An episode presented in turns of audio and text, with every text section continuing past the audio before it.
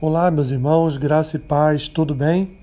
Vamos para mais um episódio do nosso Café com Bíblia de todas as manhãs.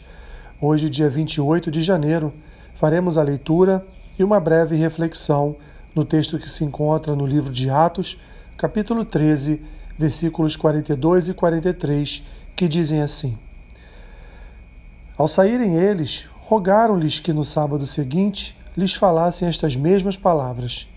Despedida a sinagoga, muitos dos judeus e dos prosélitos piedosos seguiram Paulo e Barnabé, e estes, falando-lhes, os persuadiam a perseverar na graça de Deus.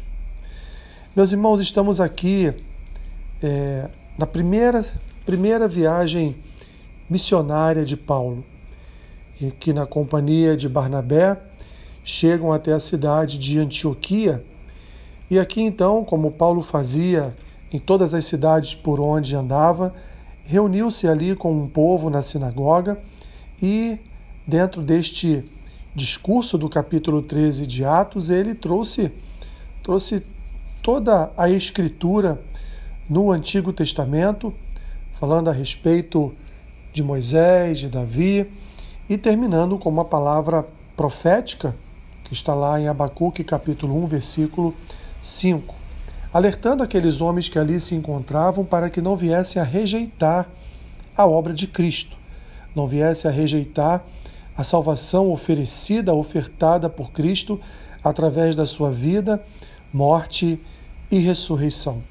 Esses homens ficaram encantados com a fala de Paulo, com o modo como Paulo pregava as Escrituras, não de forma simples, mas de forma profunda, atendo-se às questões históricas e, ao mesmo tempo, meus irmãos, aplicando ali a teologia, aplicando ali uma teologia de vida, uma teologia de salvação, a teologia do Evangelho de Jesus Cristo. Assim, portanto, esses homens ali que ouviram Paulo desejaram ardentemente ouvi-lo na próxima semana novamente. Alguns chegaram a seguir tanto ele quanto Barnabé, para então conhecê-los mais de perto e ouvirem mais de perto os ensinos de Paulo e de Barnabé. Esse texto nos mostra, meus irmãos, que as escrituras elas devem ser para os nossos corações é, apaixonantes, deve ser para os nossos corações algo inigualável. Antes da leitura de qualquer outro livro, as Escrituras devem ser uma leitura prazerosa ao nosso coração e não só isso, ela deve ser uma leitura que nos alimenta, que nos capacita.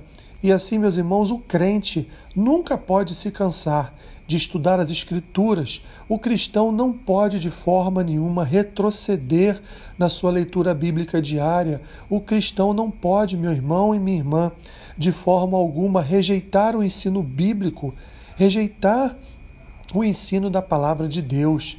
De forma nenhuma isso deve ser pesado ao seu coração, de forma nenhuma isso deve ser cansativo à sua alma, muito pelo contrário. Nas Escrituras encontramos prazer, nas histórias bíblicas encontramos, meus irmãos, verdadeiramente a nossa felicidade, pois as Escrituras nos transmitem segurança, nos transmitem paz. As Escrituras, meus irmãos, alimentam a nossa alma e nos preparam dia a dia para nós enfrentarmos os desafios que vêm a cada dia, a cada novo amanhecer.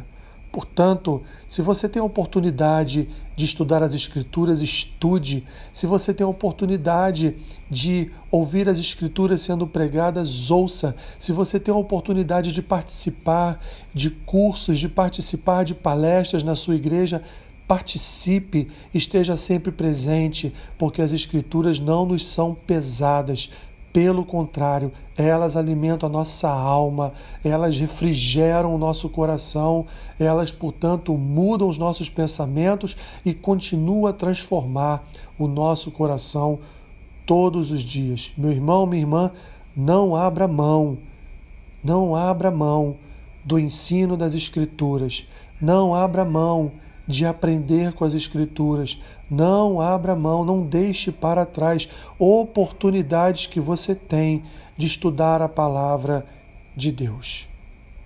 Senhor, obrigado. Obrigado porque o Senhor nos deixou uma herança maravilhosa que é a tua palavra.